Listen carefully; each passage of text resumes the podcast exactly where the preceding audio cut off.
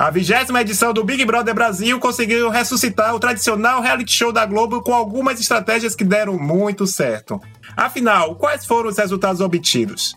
Meu nome é Caio Costa e neste episódio vou relembrar os principais pontos de marketing do Big Brother Brasil 2020. Então fique comigo até o final para ouvir todos os fatos que eu falarei depois da vinheta. Podicitário, o seu podcast de publicidade, marketing digital e mídias sociais.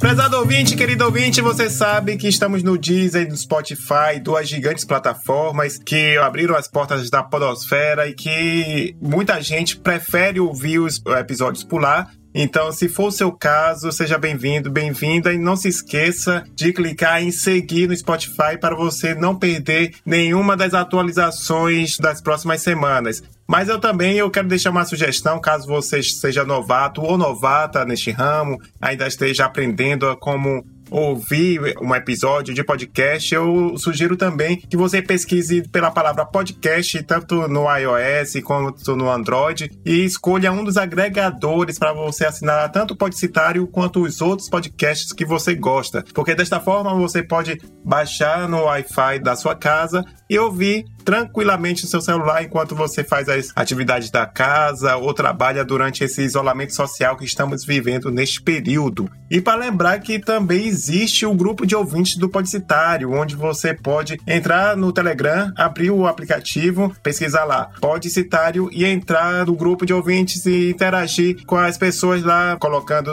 tudo sobre publicidade, marketing digital e mídias sociais. E se você por acaso trabalha em agência de publicidade ou tem uma marca que oferece um serviço online que pode ajudar muitas pessoas durante esse isolamento social barra quarentena, você pode entrar em contato comigo através do podcast arroba blogcitario.blog.br para ver como eu posso fazer para anunciar aqui com um público altamente qualificado e que tem interesse nesse mercado de comunicação digital. E também eu quero lembrar agora que tem uma novidade para você que vai aproveitar esse período que você está em casa, que vai aproveitar para abrir o seu blog, o seu site. Eu tenho uma novidade que é o Elementor, que é um serviço que você pode produzir a sua página de forma muito fácil. Ele te ajuda com templates para você montar uma página simples, porque a gente sabe que o ideal seria você contratar um web designer, mas se caso você não tem condições financeiras para isso, neste momento você pode utilizar o Elementor e pela versão profissional que custa 199 reais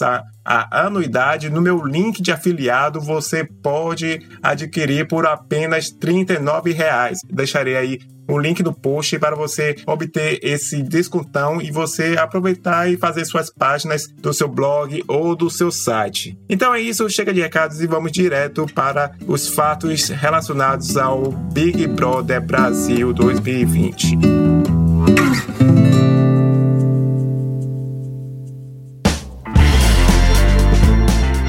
Confesso que já acompanhei quase todas as edições do Big Brother Brasil e eu estava meio desanimado nas últimas edições. Eu achei interessante que a tendência era do programa cada vez perder audiência, como estava ocorrendo nos últimos anos. Mas esta edição bateu vários recordes e um dos principais responsáveis por isso foi escalar alguns dos maiores influenciadores digitais do país que já possuíam uma grande audiência no YouTube e nas mídias sociais, por exemplo. Se você navega na internet com frequência, deve lembrar do buzz gerado que alguns tinham recebido convite mas quem acabou entrando mesmo foi Bianca Andrade, mais conhecida como Boca Rosa, e Pyong Lee, que já possuíam milhões de inscritos nos seus canais. Mas foi Manu Gavassi que também já tinha uma certa presença digital que se destacou nesse trio e já tinha uma boa influência, já tinha uma boa base na vida da internet, porque foi a única que planejou com detalhes como ficaria a sua presença digital enquanto estivesse confinada. Afinal, ela revelou num dos momentos lá do programa, que ela alugou um estúdio e gravou nada mais, nada menos do que 94 vídeos. Claro que esses vídeos com curta duração, cerca de, de 1 a 2 minutos, com diversas possibilidades do que poderia acontecer com ela dentro da casa. Então, quem está acompanhando o programa e acompanhando as redes dela, é, se surpreende como a cada noite tem um conteúdo que conversa diretamente com o que aconteceu, né? Como ela, por exemplo, até o momento que eu gravei, ela nunca ter ganhado a liderança da casa, né? Ter se tornado líder da casa. Então ela tem um vídeo lá falando sobre isso, sobre a questão dela ter ido para o paredão, etc. E isso faz com que o engajamento dela subisse de forma absurda durante esses meses que ela está confinada na casa. E por causa disso, eu vou deixar aqui um link do post onde eu fiz um texto no Medium com mais detalhes dessa estratégia que ela fez. Mas eu adianto que ela deu uma tacada de mestre ao postar, por exemplo, no canal do YouTube dela, no primeiro dia da casa, o vídeo Quem é Manu Gavassi? Afinal, essa é a pesquisa mais natural que as pessoas iriam fazer quando conhecesse ela, né? Afinal, você não conhece a pessoa, tá vendo pela primeira vez na televisão qual é o seu instinto natural, pesquisar justamente quem é Manu Gavassi. Tanto é que eu também utilizei essa estratégia e como o Medium é uma plataforma que você também pode blogar, né? Ou seja, você pode também abrir seu blog de forma gratuita lá, escrever seus textos, etc. E como é uma plataforma amigável ao Google, é, é, nos primeiros dias eu tive um acesso absurdo porque ele ficou nas primeiras páginas do Google. Mas é claro que no decorrer do tempo, vários sites pesados, ou seja, com grande fama, com um posicionamento muito melhor do que o Medium, já também produziam textos semelhantes e o meu texto já não figura entre os primeiros, mas é uma estratégia que vale muito a pena. vou deixar o link aqui no post para você ler com mais detalhes tudo o que ela pensou. Por isso eu digo que essa dica é muito válida para o seu conteúdo, né? Você prestar atenção nas datas e eventos que têm a ver com a sua área e publicar no seu blog ou no próprio Medium, como eu já recomendei, ou no canal do YouTube, pois ela é a segunda maior ferramenta de pesquisa no mundo. E por causa disso, o canal dela certamente ganhou muitos inscritos, você vai poder perceber que tem milhares, centenas de milhares de visualizações, justamente porque ela pegou essa pesquisa orgânica, essa pesquisa espontânea que muita gente fez lá naquela época, nos primeiros dias de Big Brother Brasil. Inclusive, Inclusive, toda essa dedicação da Manu é, fez com que ela se tornasse a participante que mais ganhou seguidores no Instagram durante este período, né? Contando esse período todo, quase 90 dias, já que estamos na reta final do programa, ela já tem esse título de ter sido a que mais ganhou seguidores lá no Instagram.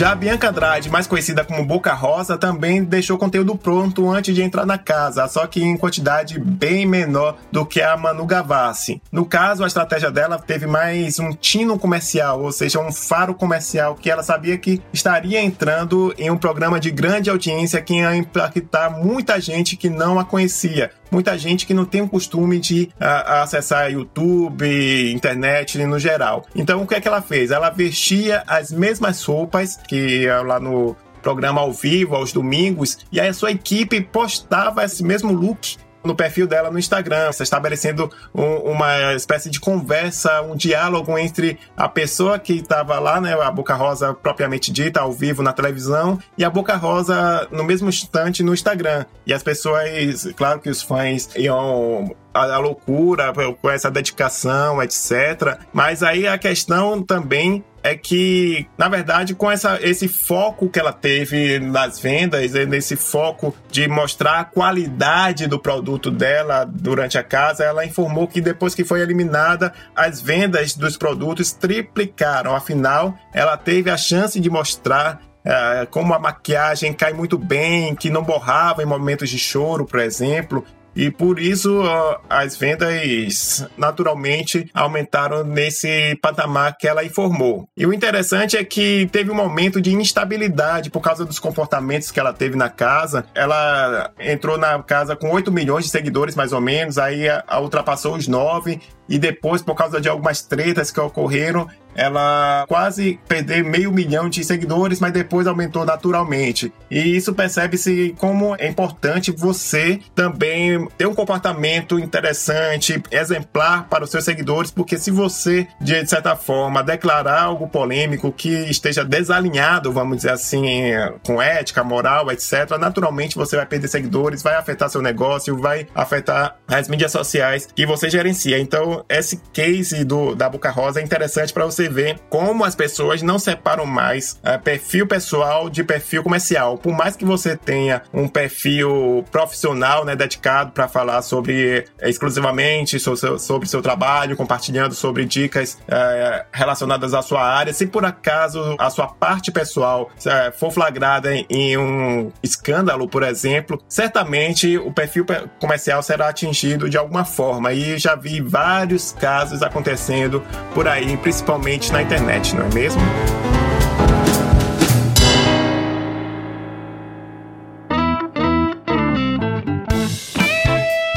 Caso muito interessante para observar que como o Big Brother Brasil é uma audiência gigantesca e ainda comprova o poder da TV aberta, principalmente da maior emissora do país que tem uma audiência gigante. Uh, por exemplo, a Marcela, né, que é, antes era uma anônima, antes de participar da casa, antes de, participar do Big Brother, surpreendeu muita gente quando declarou que vendeu organicamente mais de duas mil inscrições do seu curso online sobre sexo sexualidade, porque cada inscrição custa cerca de 500 reais e por isso que ela uh, alcançou um milhão de reais de forma orgânica, surpreendendo até mesmo a pessoa. Então, ela, pelo que eu vi no total, acho que ela já ganhou uh, cerca de um milhão e duzentos mil, quase batendo o prêmio final, né, de quem ganhar o Big Brother, ela já recebeu de forma orgânica por causa da exposição que ela teve durante o Big Brother, durante o crescimento de, da base de seguidores, que também ela pulou muito, né, de, na casa de milhões de seguidores, apesar também de ter rolado algumas polêmicas durante o programa, parece que isso não impediu de que ela ganhasse tanto dinheiro de forma orgânica, de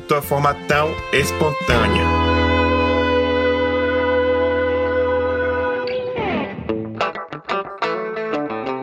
Agora vamos falar sobre o lado das marcas, né? Que investiram muito dinheiro para patrocinar o programa, que é, vem batendo recordes eh, de audiência, inclusive mais de um bilhão e meio de votos em um único paredão, que eu vou abordar daqui a pouquinho sobre isso. Mas, enquanto isso, a, o objetivo do patrocínio das marcas é ela aparecer tanto nas provas do Lida e do Anjo, que se tornam uma grande oportunidade para essas marcas aparecerem de forma mais explícita, mais concreta, já que tem paredes plotadas, o nome da prova leva o nome da marca que está patrocinando atualmente. Além disso, alguma dessas provas, para quem não acompanha diretamente o programa, levam horas. E você sabe que para você pagar 30 segundos, né, comercial de 30 segundos em um intervalo comercial já é caro. Imagine para uma marca é, patrocinar o Big Brother com audiência e com essa exposição. Para matar a curiosidade de quanto as seis marcas marcas investiram no patrocínio, né? Que foram seis marcas, o programa foram seis e ela fechou todas as seis. Cada uma desembolsou nada mais, nada menos do que 42 milhões e 600 mil reais, rendendo 250 milhões e 750 mil para a emissora. Então você vê que, ao contrário de que muita gente acha que o, o programa acabou, que é, o programa não rende dinheiro, rende sim, rende muito bem, principalmente nesse período de isolamento social e quarentena que muita gente está passando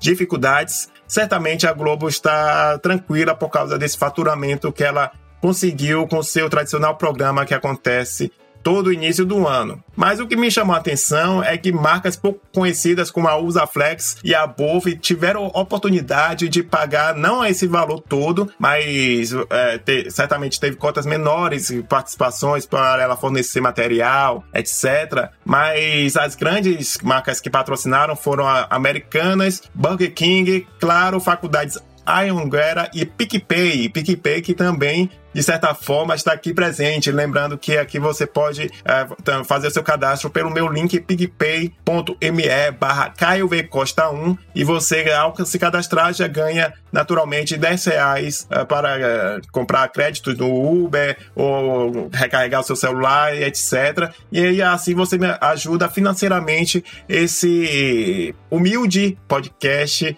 a se manter no ar. Quando você se cadastra, eu também ganho é, uns créditos bacanas para ajudar na manutenção desse podcast. E o iFood, por exemplo, que foi tema, de certa forma, do episódio com a Mari sobre brand performance, é, como ela comentou lá no episódio, o iFood entrou pontualmente em alguns momentos ao entregar comida para os brothers e sisters e lançar sua tradicional vinheta durante o programa. E também vale lembrar que o iFood participou dessas essas ações pontuais e que certamente deve ter um retorno muito interessante. Uh, o patrocínio, quando a marca desembolsou lá seus mais de 42 milhões de reais, uh, o patrocínio contemplou pela primeira vez a TV aberta, ou seja, a Globo, o Multishow e o digital. O digital que se beneficiou de um acesso gigantesco a cada paredão que acontecia no, no programa, né? Então, para você ver que valeu mesmo a pena uh, essas marcas investirem, todos os dias uh, o programa e os participantes estão figurando diariamente nos trend topics do Twitter, gerando muita conversa e até mesmo batendo o recorde de um bilhão e meio de votos em um único paredão. Isso mesmo, você não ouviu errado, querido ouvinte, prezado ouvinte. É um bi, um bilhão e meio de votos em um único paredão, fazendo com que o retorno do investimento, o famoso ROI, para as marcas deve ter sido muito positivo para as marcas.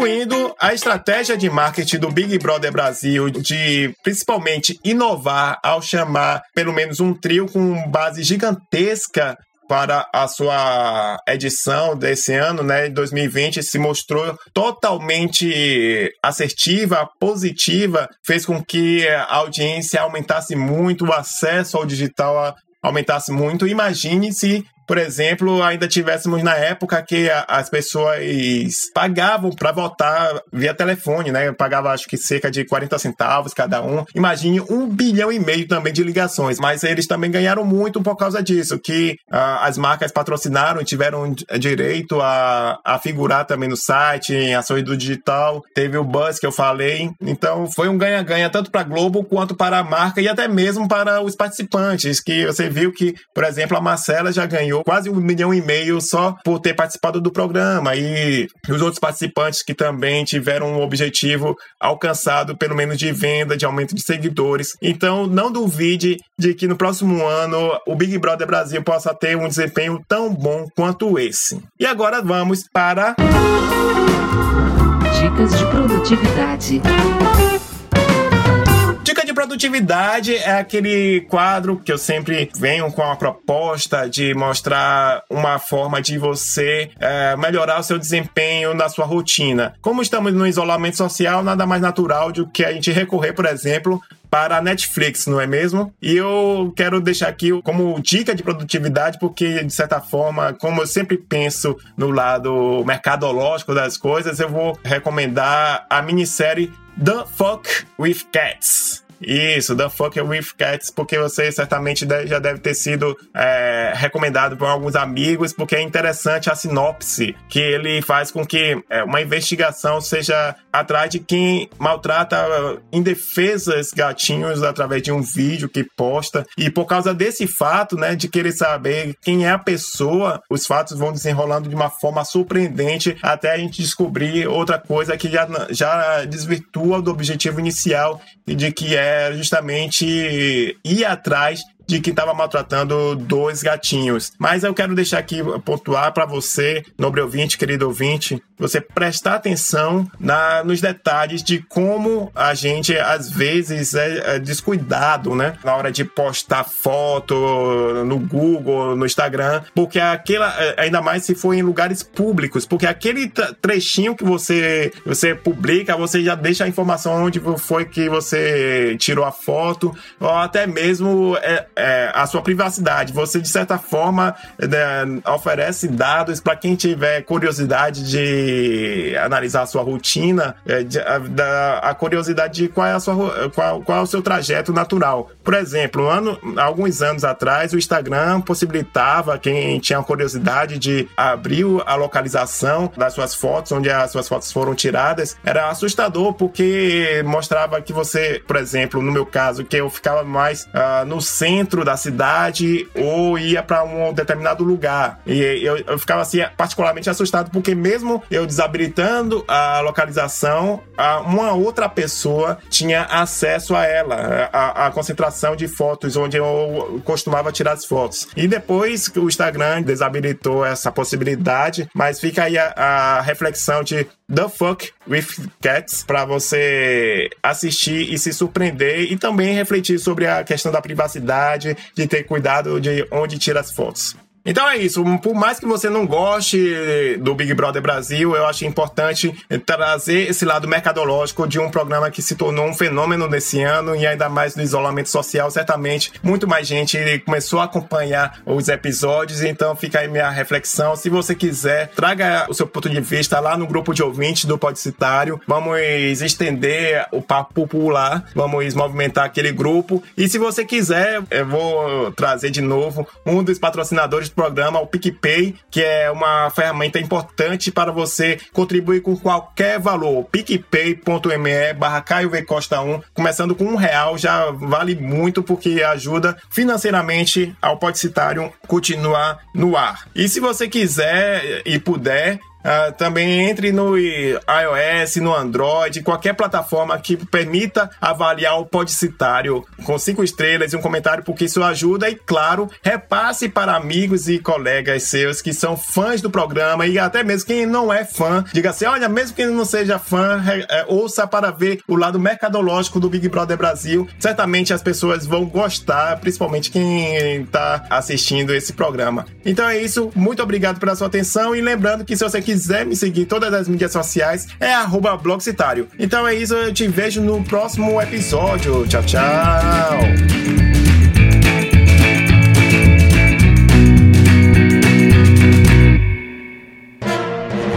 Mais um produto com a edição do Senhor A.